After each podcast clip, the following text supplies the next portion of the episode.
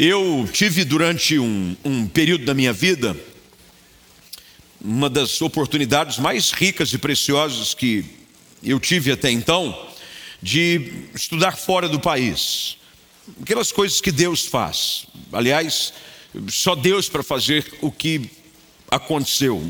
Através de conexões, de contatos, de missionários, pessoas ligadas à igreja, Deus foi movendo situações para me dar a oportunidade de estudar fora do país. E ao estudar, eu tive a oportunidade de ser exposto a uma série de conhecimentos relacionados à liderança. Toda exposição de conhecimento, ela tem que ser muito bem aplicada. Conhecimento sem aplicação nada mais é do que perda de tempo. Tem muita gente que conhece muita coisa, mas não põe nada em prática. Tem gente que conhece versículo, mas não vive uma vírgula da palavra de Deus na sua vida. Tem gente que sabe qual é o ideal de Deus para sua casa, para o seu relacionamento, para você como marido, para você como esposa, mas não coloca em prática. A Bíblia, o conhecimento, a verdade de Deus revelada, ela só tem utilidade sobre a nossa vida quando ela é praticada. E ao ouvir uma série de conhecimentos sobre liderança, um dos mais preciosos que eu tive acesso foi com respeito a esse livro. Talvez o livro de Neemias seja o grande referencial em toda a Bíblia de como ter uma liderança piedosa, amorosa e eficaz. Neemias, ele tinha tudo para não ser um líder de destaque, mas por ele se importar com uma causa, por ele ver uma necessidade, Deus o levanta, Deus o usa. Normalmente Deus vai levantar pessoas para uma causa grande, quando essas pessoas se importam em fazer a diferença. Deus nunca vai levantar alguém simplesmente pelo título, pela posição, pelo destaque. Deus primeiro olha o nosso coração. E Neemias surge na história do povo de Israel exatamente com esse perfil de alguém que se interessa pelo sofrimento do outro, alguém que vê a necessidade de alguém e se coloca na brecha dizendo: se eu puder fazer alguma coisa, me usa para abençoar pessoas. É assim que Neemias surge. Ele está servindo como copeiro, ele era um escravo, ele era cativo. Mas chega uma notícia a ele, depois, se você quiser ler com mais detalhes, e eu recomendo você em fazê-lo, o livro de Neemias, ele é riquíssimo em edificação para a nossa vida nessa área de liderança. O capítulo 1 diz que um dos seus irmãos, seus patrícios, chega e passa pela cidade onde ele está e ele quer saber notícias sobre como está a cidade dos seus pais, Jerusalém. A notícia não é boa. Jerusalém havia sido destruída, as portas haviam sido queimadas, os muros derrubados, e o povo vivia ali na cidade debaixo de muita vergonha, em meio aos entulhos vivia de restos, de sobra. Aquilo que um dia foi glorioso, hoje era simplesmente lugar de decepção. Quando Neemias ouve isso, ele começa a orar, ele vai jejuar, e Deus começa a criar caminhos. Aprenda isso. Esse é, um, é óbvio que não tem muito a ver com aquilo que eu vou falar hoje à noite, mas eu sinto uma direção muito clara porque alguém precisa ouvir isso em algum lugar, seja aqui ou seja em casa.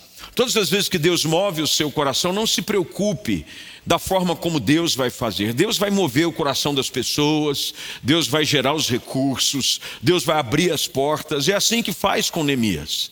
Ele encontra favor diante do rei, ele, numa ocasião oportuna, sabe expor a sua preocupação. Deus é, move o coração do rei em favor de Neemias, a ponto do rei enviar Neemias nessa missão, com uma carta assinada por ele, pedindo inclusive ajuda, e ele chega em Jerusalém e se coloca a serviço de um propósito que não era seu, era de Deus através da sua vida. Todas as vezes que você se põe a fazer algo, para Deus, Deus vai lhe dar sucesso naquilo que você se propõe a fazer. E assim faz, há muita dificuldade, mas finalmente ele consegue avançar na obra. As muralhas começam a ser levantadas e finalmente aqui, no capítulo 6, nós enxergamos é, um momento aonde ele próprio, na sua narrativa, afirma de que os muros haviam sido reconstruídos. Esse é o momento da história do texto que nós acabamos de ler.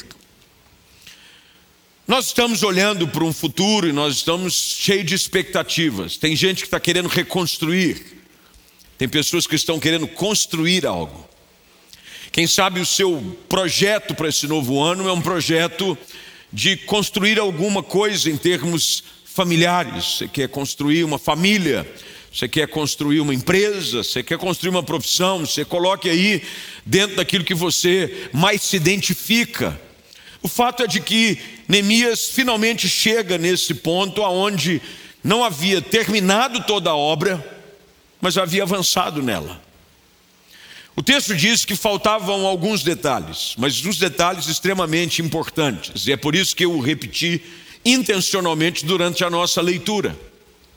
A Bíblia diz de que o próprio Neemias reconhece que as portas ainda não haviam sido colocadas. E ninguém aqui precisa ser nenhum sábio e expertise no assunto para afirmar de que lugares de acesso normalmente se dão por uma porta. Portas são lugares de passagem, de acesso. Normalmente, quando você vai deitar, uma das últimas coisas que você verifica é se as portas estão fechadas. Porque você quer ter pelo menos aquela sensação de que você está seguro. Você passou uma tranca na porta, porque é o lugar aonde as pessoas acessam. Por exemplo, durante o dia, o templo não fica com todas as suas portas abertas. Mas quando estamos algum tempo antes, uma hora, uma hora e meia antes de começar o culto, as portas do templo se abrem, porque nós queremos que as pessoas entrem, assim como vocês chegaram. Existem vários portais de acesso, aqueles que estão em casa estão também através de um portal. Foi aberta uma conexão. O culto não é transmitido 24 horas. Você, a partir do momento em que o culto começa, abre-se um portal, abre-se um acesso para que você que está em casa possa cultuar a Deus conosco online, onde quer que você esteja.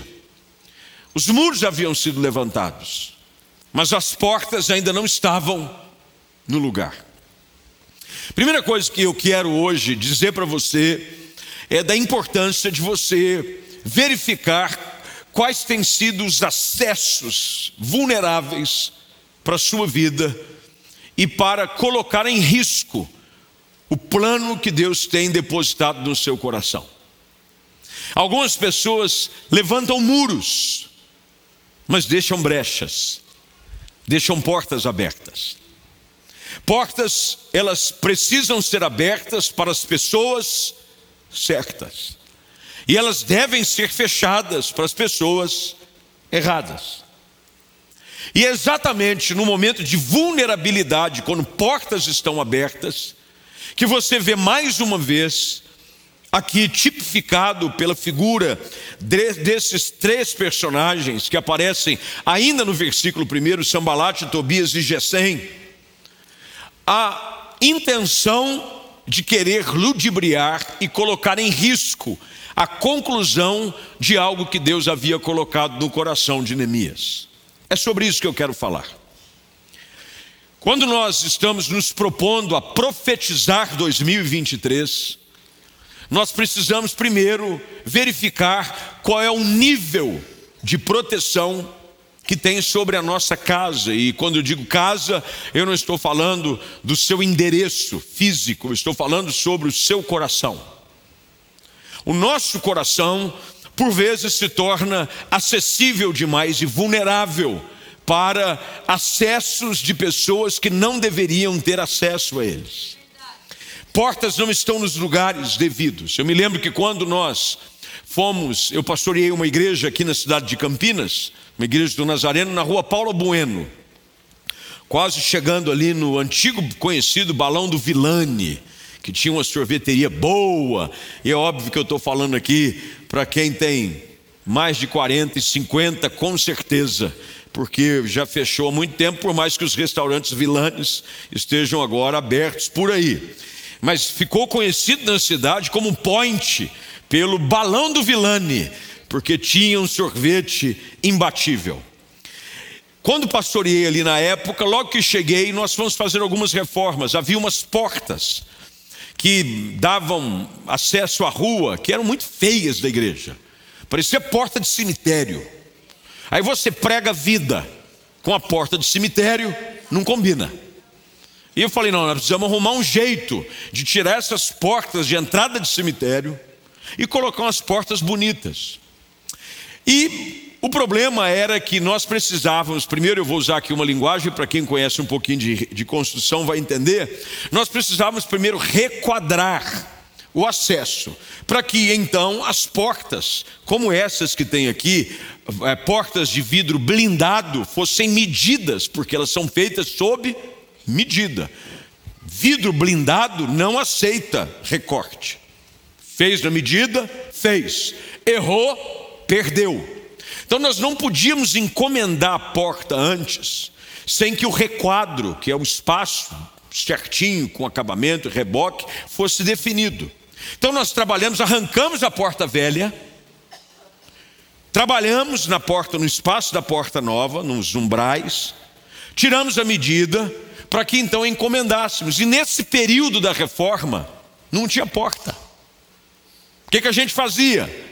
Colocava tapume então, acabava o culto, a gente arrumava um jeito de passar umas correntes, fez um buraco assim pela alvenaria, colocava algumas coisas do lado de dentro para impedir o acesso.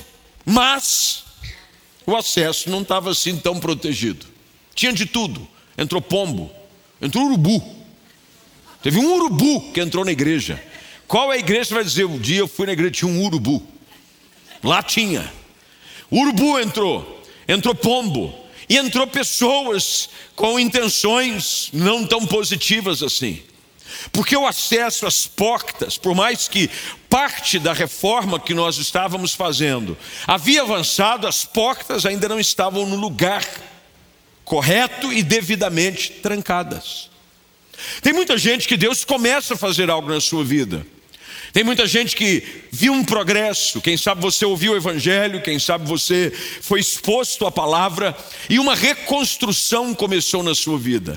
Assim como Jerusalém, você vivia em meus entulhos, o seu casamento era uma vergonha, a sua família havia estado destruída, e muito mais do que através da figura de Neemias, Cristo veio e começou a fazer uma obra na sua vida.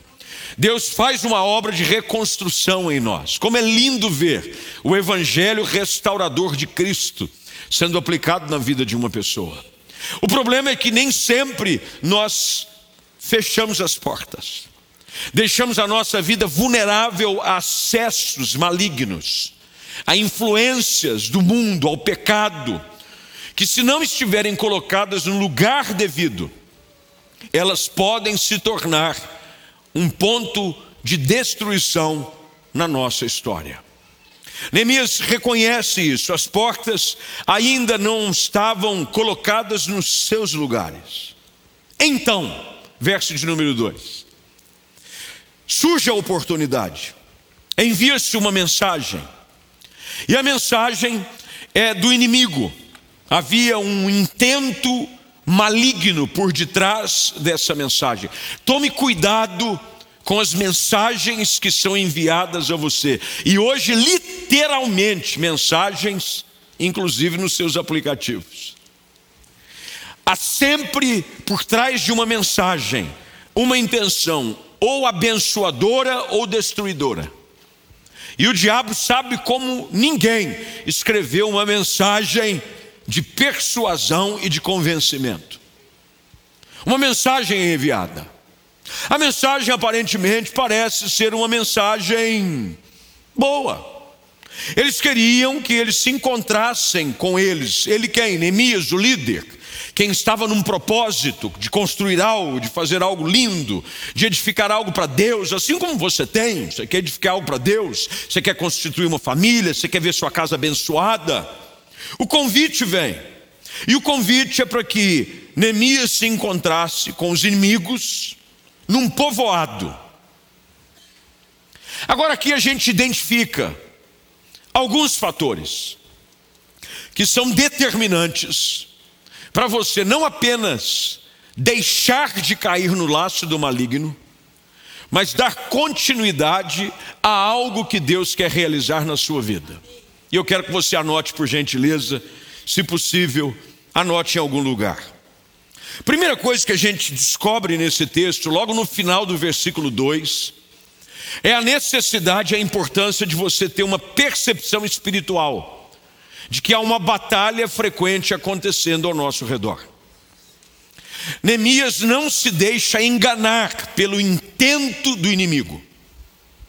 O versículo 2 termina dizendo que Neemias sabia que eles planejavam lhe fazer mal.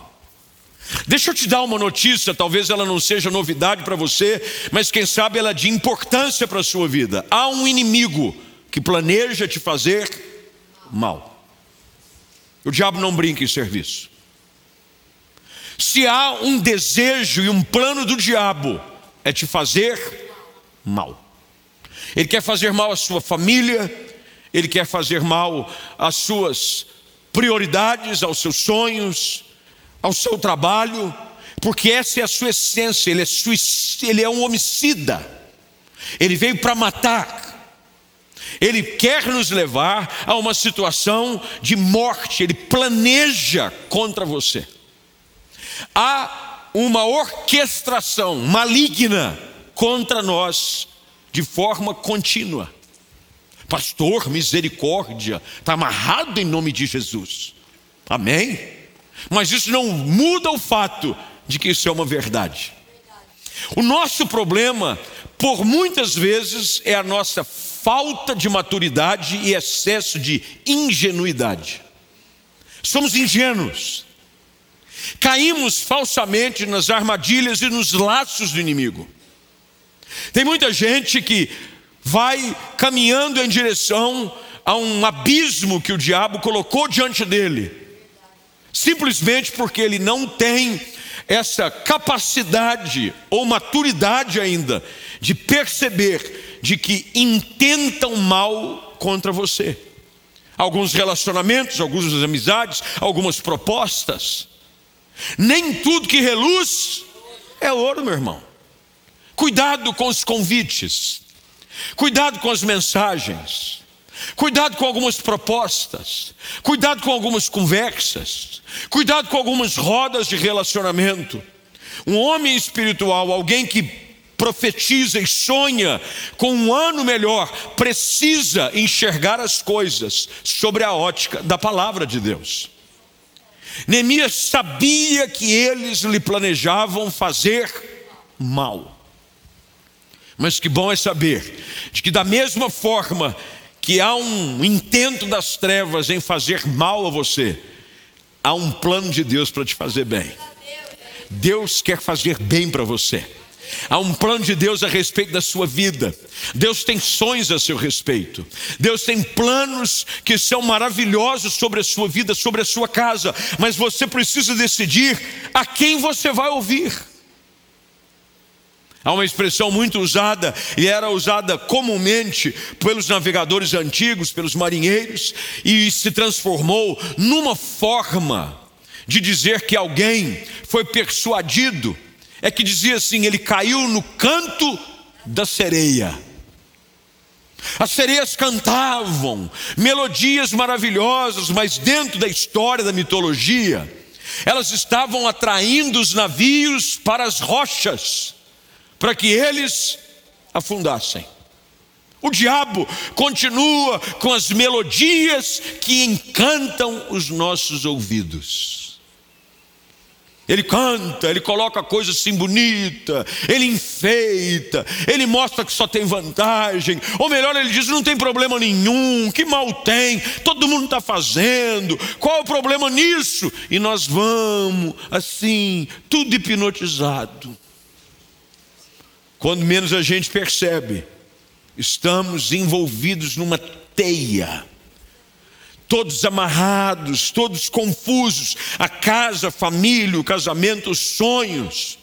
Neemias nos ensina que a necessidade e a importância de você profetizar 2023, mas sobre o entendimento claro de que você não pode mais cair nas mesmas falácias do diabo. O problema não é que Deus não tem planos a seu respeito, é que você continua achando que a vida é desse jeito que você achou até hoje. Tem gente que é especialista em cair em golpe. Eu não consigo entender, você vai me desculpar. Como tem gente que cai nos mesmos golpes duas, três vezes, mas agora achei que era verdade. Minha, minha mãe estava tendo aqueles golpes de, de clonar o WhatsApp. Aí minha mãe disse assim: falou assim, é, você recebeu o dinheiro? Falei, que dinheiro, mãe? O dinheiro que você me pediu. Falei, mãe, sempre pedi dinheiro, só nunca deu. Agora que só vai dar, que conversa é essa? Estou brincando, minha mãe é boazinha. Que conversa é essa? Não, eu até achei estranho, porque eu vi que a foto estava diferente, e o número não era, e a pessoa me chamou assim de um jeito que só você me chama. Olha só, a Bíblia diz que o diabo ele se disfarça até em quê? Anjo de luz, para enganar até os eleitos. Minha mãe foi lá, fez um pix. Falei, mãe, que senhora fez? Pix? Não tem como reaver? Falei, minha senhora, já foi. O pix já foi, o moço está gastando. Aí outro dia ela recebeu uma mensagem. Ela me mandou, graças a Deus, ela tirou foto e me enviou. Eu falei, mãe, duas vezes não. Eu ainda brinquei com ela, eu vou passar o meu pix para a senhora, o dia que a senhora sentir no coração, só manda, eu não preciso nem enviar mensagem. Mas tem gente que vive caindo no conto. É no conto de um rapaz, tem moças que vivem caindo no conto do rapaz, mas pastor, ele falou que me ama dessa vez. Trata mal, te desonra, te distrata, e você, não, agora ele diz que mudou. Não, ele mudou o golpe mas é a mesma pessoa. Neemias, ele sabia que planejavam fazer mal. Meu irmão, você precisa entender isso. Só há um caminho que te leva a viver o bem de Deus: é Cristo. Não adianta você tentar falar, não, agora vai, hein? Nesse ano vai. Eu brinquei esses dias que eu fui pregar num lugar, acho que foi em Sorocaba semana passada, e nessa virada de ano todo mundo assim entra num projeto verão 2023. E eu já disse isso, academia e eu não nascemos um para o outro, há uma incompatibilidade, e, mas de vez em quando eu tenho recaídas.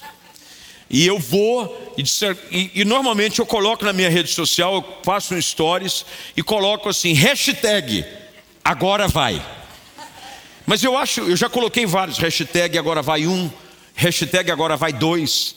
Eu devo estar no hashtag agora vai vigésimo nono, alguma coisa assim. Mas o fato é de que eu estou tentando me enganar.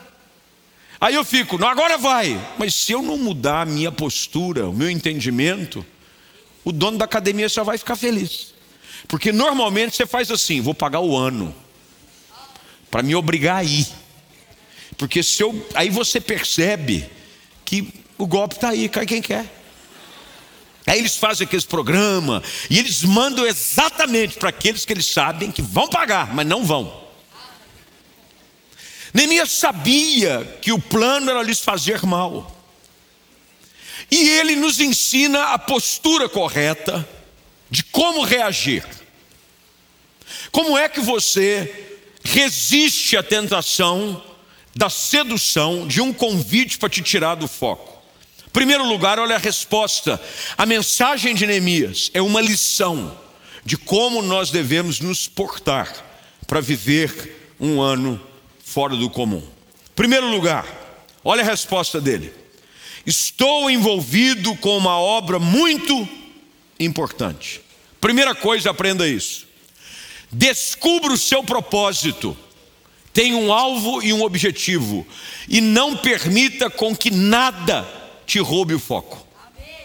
A resposta de Neemias foi: Eu sei no que eu estou envolvido. Muita gente não chega em lugar nenhum porque não sabe para onde está indo. Qualquer coisa tira a pessoa do foco. Qualquer coisa rouba a sua prioridade. Tudo é prioridade para você. Tem gente que tudo é prioridade. Que, que é? Isso para mim é prioridade. E aquilo ali também é prioridade. Mesmo aquele outro. Não, é uma prioridade que vem em segundo lugar da primeira prioridade, mas também é prioridade. E você acaba não chegando a lugar nenhum. Olha a resposta de Neemias: Eu estou envolvido com uma obra muito importante. O que é importante para você? O que é importante para você, você gasta tempo, você investe recursos. É importante para você. Você não permite com que nada te roube o foco. Paulo escreve aos Filipenses dizendo que uma coisa eu faço. Eu mantenho os meus olhos fitos no propósito de Deus. Eu avanço para aquilo que diante de mim está. Neemias responde: Eu estou envolvido numa grande obra tem um alvo. Estabeleça objetivos. Agora, não, não, não estabeleça obje, objetivos assim, fora da realidade. Porque tem gente assim, eu, usando academia, porque normalmente é o assunto que surge. Ano que vem, eu vou me transformar num fisiculturista. Não, não vai. Se você conseguir levantar uns pezinhos, está ótimo já. Eu tive semana passada é, com um pastor amigo em São Paulo. Ele foi pregar na Lagoinha lá em Alphaville e acabou o culto. Estava no culto o, um humorista, o Tirulipa. Olha que situação. O Tirulipa, ele vai, ele frequenta uma igreja lá desse meu amigo pastor, tem ido ouvido o evangelho. Aí acabou, a gente foi comer alguma coisa ali mesmo na igreja. E ele sentou do meu lado. E eu até postei um pedacinho no meu, meu stories. Porque ele diz assim, pastor, pastor, eu estou tentando ajudar aqui o pastor, que era o pastor Costa Neto, a melhorar o número de engajamento no Instagram dele. Falei, pastor, nós vamos fazer o senhor chegar a 100 mil. Aí o pastor Costa Neto disse assim para mim: 100 mil, não, minha meta é um milhão. Aí o tio Lipo falou assim: Pastor, o senhor não chegou nem 100 mil, pô. Vamos primeiro manter a meta dos 100. Quando der 100, a gente tenta chegar num milhão. Aí o pastor disse assim para ele: Não, um milhão não, Deus colocou no meu coração, é dois milhões. Ele falou: Pastor, o senhor está com 20, vamos chegar no 100? Quando chegar no 100, a gente vai vendo que Deus está. A questão é você manter metas que são factíveis, são realizáveis. Eu vou ler a Bíblia inteira em um mês. Não vai. Você não lê um versículo em um ano.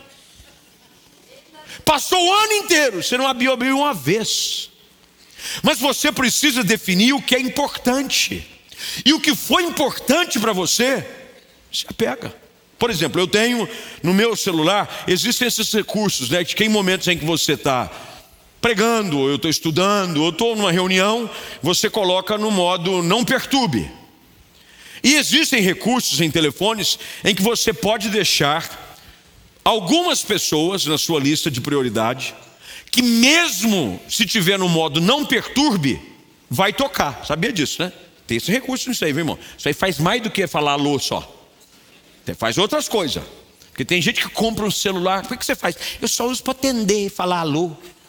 Compra um fixo. Resolve. E paga barato. Na minha lista de prioridades, a minha família independente do lugar do horário, vai tocar. Porque eu defini que é uma chamada importante. O que, é importante? Neemias sabia o que era importante. Quando você sabe o que é importante, você realiza. Ele está me ensinando aqui com essa mensagem de uma forma simples. Eu gasto tempo com o que é importante. Tem muita gente que não realizou nada no ano que está acabando porque não focou o seu tempo no que era importante. Passou o ano, fez nada, por quê? Você só gastou tempo. Ó, rede social, videogame, maratonando em série. Pastor, vi uma série, hein? Nossa! Madrugada! Viu o sol raiar! Não há problema de você de vez em quando, mas viu? Você vai virar o quê? Crítico de cinema?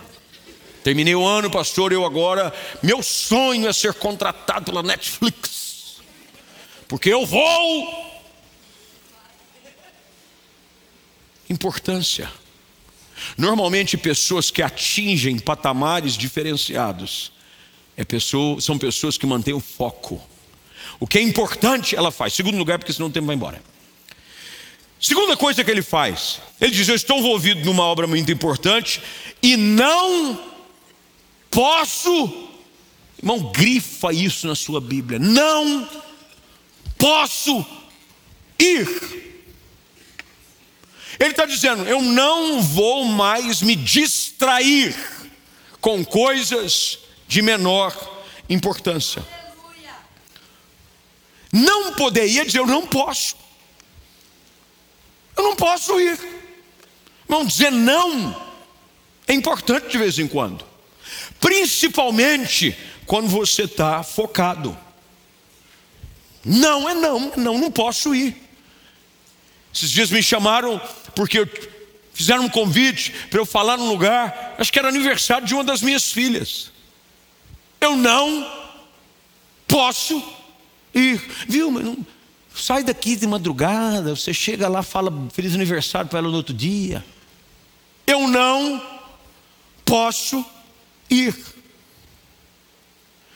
O que Neemias está me ensinando aqui é de que não apenas eu preciso saber o meu objetivo, que é importante, mas eu preciso aprender a dizer não para algumas coisas menos importantes. Para dizer sim para o que é importante, eu preciso dizer: não, eu não posso ir. Eu não posso ir. O nosso desafio é priorizar. Tem gente que diz assim: vamos para o culto. Não, não posso ir hoje. Por quê? Então surgiu uma situação aí quando você diz que não pode ir em algo que deveria ser prioridade para você, você está dizendo claramente de que outra coisa assumiu o lugar. Eu não posso ir. Priorize o seu tempo nesse ano de 2023. Se você quiser profetizar de que as coisas vão mudar, aprenda a estabelecer prioridades. Priorize o seu relacionamento com Deus. Priorize o seu tempo com a família. Uma pessoa disse assim para mim, pastor, é, eu precisava pedir para o senhor fazer uma visita. Nesse dia eu falei, eu, eu tenho um compromisso. Hoje eu não posso. Aí a pessoa insistiu, mas pastor, onde o senhor vai estar? E ligou para minha assistente. Não, ele vai estar em casa com a família. Pô, mas vai em casa com a família? E não vai poder vir? Eu não posso. Porque a minha prioridade naquele dia era estar com a minha esposa e com as minhas filhas. Não posso ir. Prioridades. Priorize o seu tempo com a igreja. Irmão, o seu horário com a igreja deveria ser assim, marcado no calendário, igual o dia que vai cair seu pagamento. É hoje, é hoje. Eu não posso deixar ir no culto. Vai nevar em Campinas. Vou para a igreja. Nevar em Campinas. Vai cair chuva de canivete em Campinas. Eu vou arrumar um guarda-chuva de alumínio. Vou para a igreja. Prioridade. Pastor, tenho culto, mas me convidaram para um churrasco. Pastor, e disseram que a carne é top, maturada. É angus. Pastor, eu quero ver você ser crente raiz e dizer: eu não posso ir, porque eu vou para a igreja. Não. Não posso ir, vou para a igreja. Agora, se você quiser guardar um pedaço para depois do culto, eu chego com fome. Neemias diz: Eu não posso ir. Ele diz: Por que eu deveria interromper o meu trabalho para me encontrar com vocês? Nessa resposta de Neemias, ele usa essa palavra interromper. E essa palavra traz consigo a importância de você desenvolver continuidade. Você sabe por que, que nada muda? Porque você não persevera, você não dá continuidade. Tem gente que nunca concluiu um curso, não dá continuidade. Nem a datilografia na época ele terminou. Ele só descobriu, ele só aprendeu a pôr papel. Isso aqui eu estou falando para os velhos, hein? Lembro que na datilografia você tinha que botar a folha de sulfite, aí você soltava a trava assim do cilindro, alinhava o papel, soltava a trava. Aí você craque, craque, craque, craque, craque, acertava a tabulação. Mas ele não sabe escrever nada, eu só sei pôr papel. Se você precisar de um datilógrafo que põe papel, me chama. Mas ninguém contrata datilógrafo para pôr papel. Normalmente a pessoa contrata, na época eu estou dizendo, um datilógrafo. Traz isso para os nossos dias. Pastor, eu comecei um curso de enfermagem. Sei identificar o que é uma seringa e uma agulha. Olha, pastor, se o senhor souber, eu sei pegar a seringa e pôr agulha. Já aplicou? Não, essa parte eu larguei no meio do curso. Mas não termina nada. Olha a resposta de Neemias: por que eu deveria interromper o trabalho? Pare de colocar barreiras para ter continuidade. Descubra o poder da continuidade, da insistência, da permanência. Normalmente, as pessoas que se tornam grandes em algo é porque elas insistem dão continuidade, não param, cansa, mas retoma. A boa prática, o talento é fruto da repetição. Neemias dá uma resposta clara e direta também sobre a qualidade de pessoas que você vai gastar seu tempo, e meu tempo já foi embora. Olha o que ele disse: Eu não vou interromper para me encontrar com vocês. Quem você anda gastando seu tempo, hein? Com quem? Neemias aqui numa resposta, meu irmão, ele dá uma lição de vida para gente. Eu não vou parar para gastar tempo com vocês. Eu pararia para gastar tempo com outro tipo de gente. Mas com você, eu não perco o meu tempo. Para de perder tempo com gente que não vai acrescentar nada na sua vida. Para de perder tempo com gente que só quer te atrasar. Para de perder tempo com gente que não está te levando a lugar nenhum. Neemias está dizendo: por que eu vou parar de fazer algo tão importante para mim? Algo que Deus me confiou, algo que é de valor, para perder tempo com vocês? Meu irmão, para de perder tempo com algumas coisas e pessoas. A pessoa não quer mudar, a pessoa não quer melhorar, a pessoa. Nada, aí você fica lá. No. Neemias me dá uma lição aqui sobre a importância de você investir tempo com as pessoas certas. Gaste tempo com pessoas certas. Tem gente que você passa um dia com ela, parece que você passou quatro anos numa faculdade pessoa te abençoou, sabe, te deu conhecimento, fez seu dia melhor, te empurrou para frente. E você fala, você não vê a hora de encontrar a pessoa. Tem gente que você vê ela a um quilômetro de distância. Você fala, Deus, o sangue diz, eu está amarrado. Porque você sabe que vai ser um atraso na sua vida. Vai parar o seu dia. Vai falar mal dos outros para você. E quando você for embora, vai falar mal de você para os outros.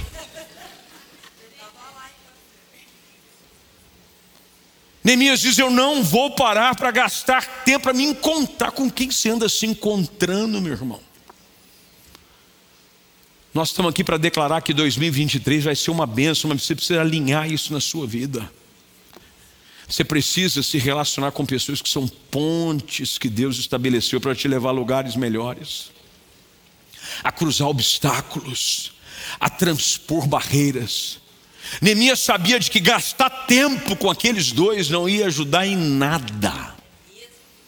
Deus quer nos colocar nesse novo ano, alinhados nesse propósito. Aliados à Sua palavra, dentro daquilo que é importante para Deus, para viver o melhor ano da nossa vida até aqui. Deus quer nos levar a viver o melhor ano da nossa história até aqui. Vai acontecer na sua vida, vai acontecer no seu trabalho. Ah, mas você precisa aprender a identificar aquilo que é importante, a não perder tempo com aquilo que não é relevante, a não parar no meio do caminho e não gastar tempo com gente que não vai acrescentar nada na sua vida. Agora, deixa eu dizer, seja alguém que acrescenta algo na vida dos outros também. Porque às vezes você é aquele que os outros estão fugindo. Você riu do que você viu, e às vezes aquele que você viu que riram é você. Eu fico preocupado com gente que todo mundo tem problema, só ele que é. Quando está todo mundo errado e só ele é o certo, abre teu olho. Que Deus nos faça pontes na vida das pessoas. Que 2023 você seja um construtor de pontes. Que as pessoas se relacionando com você possam se chegar mais próximo daquilo que Deus tem para a vida delas. Nós somos chamados para abençoar. Paulo escreve aos Coríntios dizendo que nós, nos foi é, confiado o ministério da reconciliação. Deus nos chamou para ser bênção. E você pode ter certeza, se você colocar isso aqui em prática na sua vida, não tem segredo. Se prepara para começar a viver o melhor tempo de Deus na sua vida.